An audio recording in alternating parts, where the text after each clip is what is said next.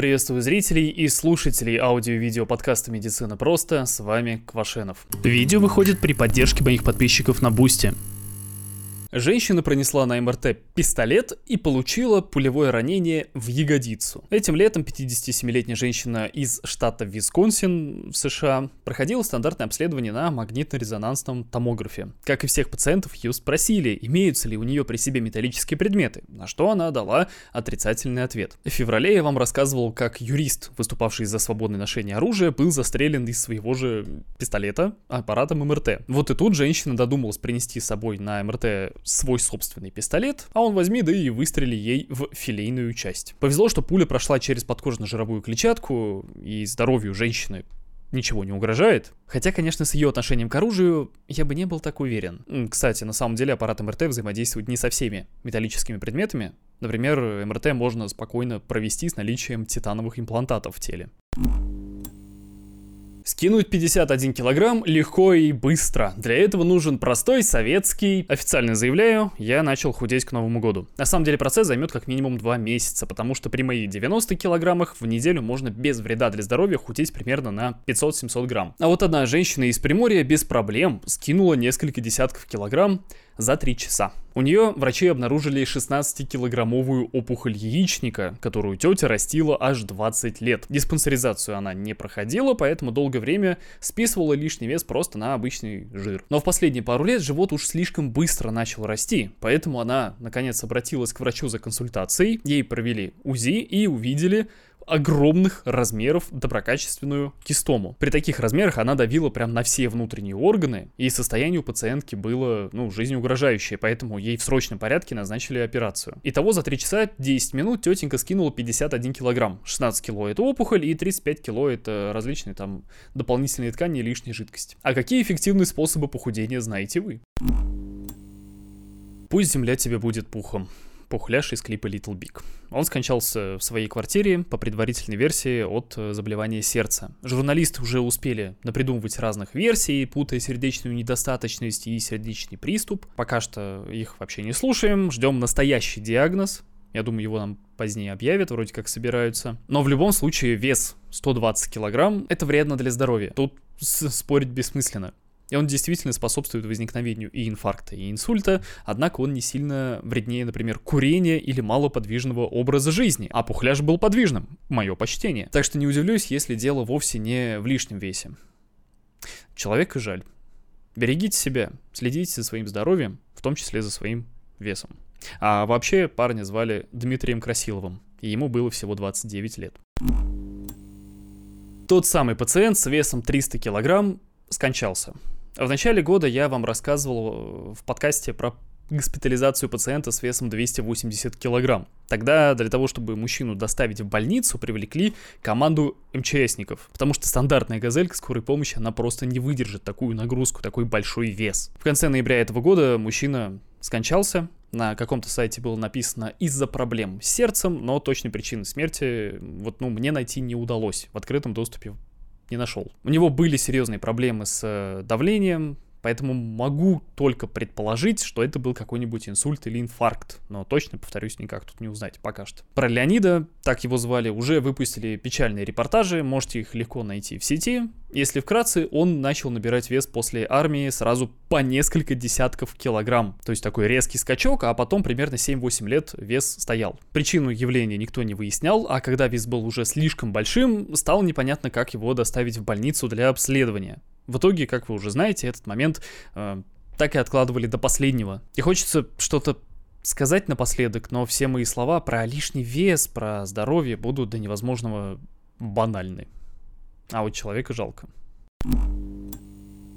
Менять геном – это вам не шубу в трусы заправлять, извините меня. Врачи научились бороться сразу с двумя ранее неизлечимыми болезнями. Это серповидно-клеточная анемия и бета-талассемия. И чтобы понимать великолепие прорывной технологии, мне все-таки потребуется провести небольшой такой мини-ликбез. Человеку для жизни нужен кислород. Без него человек очень быстро умрет. Примерно так же быстро, как без интернета. Кислород попадает в легкие с каждым вдохом. Оттуда он разносится с током крови по всему остальному телу, а именно с красными кровяными тельцами, то есть с эритроцитами. У эритроцитов есть специальная молекула для захвата кислорода, называется она гемоглобин. И если у человека недостаточно вот этой молекулы, этого гемоглобина, либо недостаточно эритроцитов, или они какие-то кривые, то такое состояние вообще ни разу не считается нормой, а называется анемией. Фактически у человека с анемией органы страдают от недостатка кислорода. При легкой степени больной этого почти не ощущает, ну разве что может быть при какой-то физической нагрузке. При тяжелой степени ему даже лежа может быть нехорошо. Анемий существует огромное множество, но нас интересуют врожденные. Из-за генетической ошибки организм создает кривой гемоглобин, и это приводит к анемии. Но наше тело на самом деле умеет создавать два разных вида гемоглобина. Если вы сейчас слушаете этот подкаст, выходит вы обыкновенный взрослый человек с обыкновенным взрослым гемоглобином или гемоглобином А. А если вы беременная женщина, то знаете, что у вашего плода, у вас внутри, у него гемоглобин фетальный или гемоглобин F. Два разных гемоглобина нам нужны, чтобы, формируясь в утробе матери, мы гарантированно получали кислород. Потому что гемоглобин F тупо забирает кислород себе у гемоглобина А. После рождения у ребенка включается ген, блокирующий синтез этого фетального гемоглобина, гемоглобина F, и организм постепенно переходит на взрослый гемоглобин. И вот ученые придумали способ, как этот ген снова выключать с помощью системы редактирования генов CRISPR. У больного берут стволовые клетки костного мозга, которые, из которых формируются эритроциты, меняют им геном и засовывают их обратно в больного человека. Это неприятно, долго, дорого, но управление по контролю лекарственных средств и изделий медицинского назначения в Великобритании уже одобрило применение такой терапии. Стоимость пока что не объявляли, но по примерным оценкам она составит около 2 миллионов долларов. США тоже рассматривают э, одобрение такого вида лечения, а остальной мир подождет, пока технологию обкатают, доработают и пока она станет более дешевой. Аборты отказываются проводить частные клиники по всей стране. И с большой долей вероятности в ближайшем будущем будет принят законопроект, в целом запрещающий проведение абортов в частных клиниках в России. В Нижегородской области, Липецкой области, в Ханты-Мансийском автономном округе, в Крыму, Курске, Татарстане и Челябинске это уже случилось. Теперь там аборт можно сделать только в государственных учреждениях. Скоро и другие регионы подтянутся. Губернатор, например, Новгородской области уже выступил с аналогичным заявлением. И, конечно же, у многих возникает вопрос, что делать? Во-первых, поймите, что аборты запрещают не в целом, а только в частных клиниках и смиритесь с этим. Если частные клиники, которые на этом, блин, зарабатывают деньги, ничего не в силах сделать, то вы тем более. Но можете какую-нибудь петицию подписать для самоуспокоения. Во-вторых, можно подготовиться. Если вы противник абортов, узнайте, чем грозит нежелательная беременность. Google в помощь. Для всех остальных узнайте, где в вашем городе можно сделать аборт в государственном, имеется в виду, учреждении. Опять-таки Google в помощь. Кстати, там аборт делают в том числе по ОМС. Третье — это эксклюзивно для женщин. Пора узнать, что такое менструальный цикл и как его отслеживать, если вы все еще не следите за ним. Существует даже очень удобное приложение на телефон. Четвертое, пожалуй, самое сложное, поэтому в конце Узнайте о методах контрацепции. Спойлер, прерванный половой акт — это довольно сомнительная штука. Технология, спасающая от инвалидности сотни тысяч людей. Есть огромнейшая мировая проблема, это сахарный диабет и его осложнение в виде диабетической стопы. А еще бывают тяжелые травмы стопы. Э, как пример, это видео, которое я где-то в сентябре, по-моему, скидывал в свой телеграм-канал, ссылка в описании. А, там авария с мотоциклистом. в общем, я к тому, что приходится периодически людям ампутировать конечности, а именно стопу. И, ну, сами понимаете, это взрослый, трудоспособный человек фактически становится инвалидом. И протезы, к сожалению, не очень помогают. Проблема эта действительно большая, потому что только больных диабетом в России 5 миллионов человек. И коллектив ученых-изобретателей из Самары наладили технологию создания персонифицированных биоимплантатов. Грубо говоря, грубо говоря, для каждого человека с помощью компьютерной томографии и 3D-моделирования создается индивидуальный заменитель стопы. И процент приживаемости при этом крайне высокий. И узнал я про этих э, ребят благодаря премии ВАИР, то есть Всероссийское общество изобретателей и рационализаторов. И в 2023 году первое место заняла именно эта технология. И главный приз 1 миллион рублей они получили. В Самаре в целом сейчас довольно плотно занимаются биопротезами, и объем финансирования там измеряется уже сотнями миллионов рублей. И знаете, вообще, вот за подобные технологии, разработки и их активное внедрение в жизнь я и люблю 21 век. Серьезно, я периодически то и дело так радуюсь, что вот мы живем в это время, а не условно лет 30-40 назад.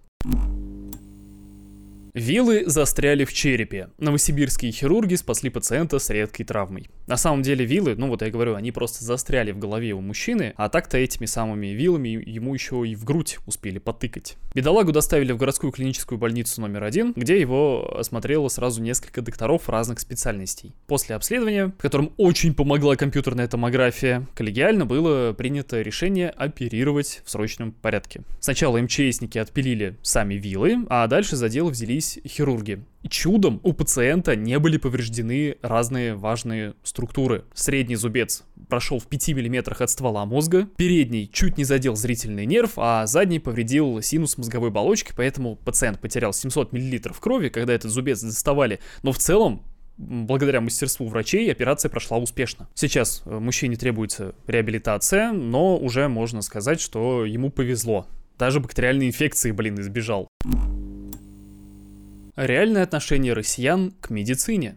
Рост цен на лекарства, коррупция, неквалифицированные специалисты. Недавно проведенный Центром платформа опрос жителей России на тему качества медицинской помощи показал интересные результаты. Граждане обратили внимание на следующее ухудшение. Во-первых, это рост цен на лекарства. Целых 83% опрашиваемых говорили об этом. Далее, дефицит кадров, об этом говорило 65% опрашиваемых, и о недостаточной квалификации медработников говорило чуть больше половины человек. Также 39% участников опроса заявили, что лично сталкивались с коррупцией в здравоохранении. Но опрашиваемые отметили также улучшение в некоторых аспектах. Так, например, 61% человек был рад наличию электронной записи, 46% улучшению э, технической оснащенности и 57% обновленному ремонту в медицинских учреждениях. В целом же 54% опрошенных заявили, что ситуацией в здравоохранении они скорее недовольны.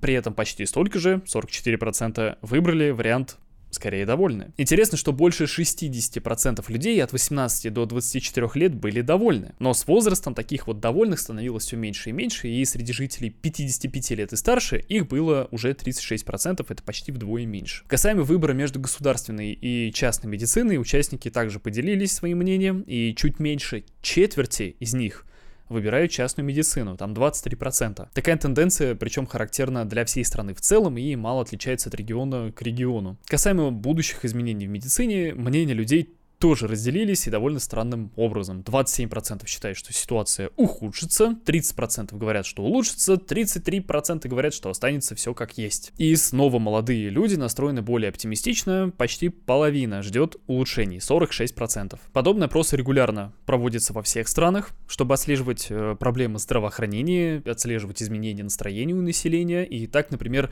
недоверие и критическое отношение к государственному здравоохранению, это на самом деле общемировая тенденция. Ня Ичини-сан, ня Аригато! В московских больницах появились умные робокошки. Но на самом деле они не такие уж и умные. Вообще это просто тележки с милыми мордахами, которые могут самостоятельно кататься внутри здания. Самостоятельно они могут ориентироваться там по коридорам, в пространстве в целом. И по сути их единственная функция это довозить различные предметы из точки А в точку Б. На данный момент эти замечательные котейки катаются по нескольким больницам столицы и развозят, например, медикаменты там, питание для детей или вещи пациентов пациентов. А робокошками их назвали потому, что они еще могут воспринимать и синтезировать речь. Поэтому в перспективе их хотят, э, их функционал хотят расширить, чтобы они еще и провожали пациентов, а по пути давали им полезные какие-то рекомендации касательно их здоровья. Вроде ерунда какая-то, гораздо дешевле гонять какого-нибудь студента-практиканта. Где-нибудь в регионах такую штуку представить сложно, потому что есть тысячи и один способ более разумно потратить сумму, аналогичную стоимости этой робокошки. А вот в топовых больницах всех крупных городов вполне возможно. Я даже считаю, что нужно. Все эти новости гораздо раньше выходили в моем телеграм-канале, ссылки будут в описании. Можете перейти, там в разных соцсетях разный контент, рекомендую посмотреть, а подписываться это уж сами решайте. На сегодня все, с вами был Квашенов, до скорого.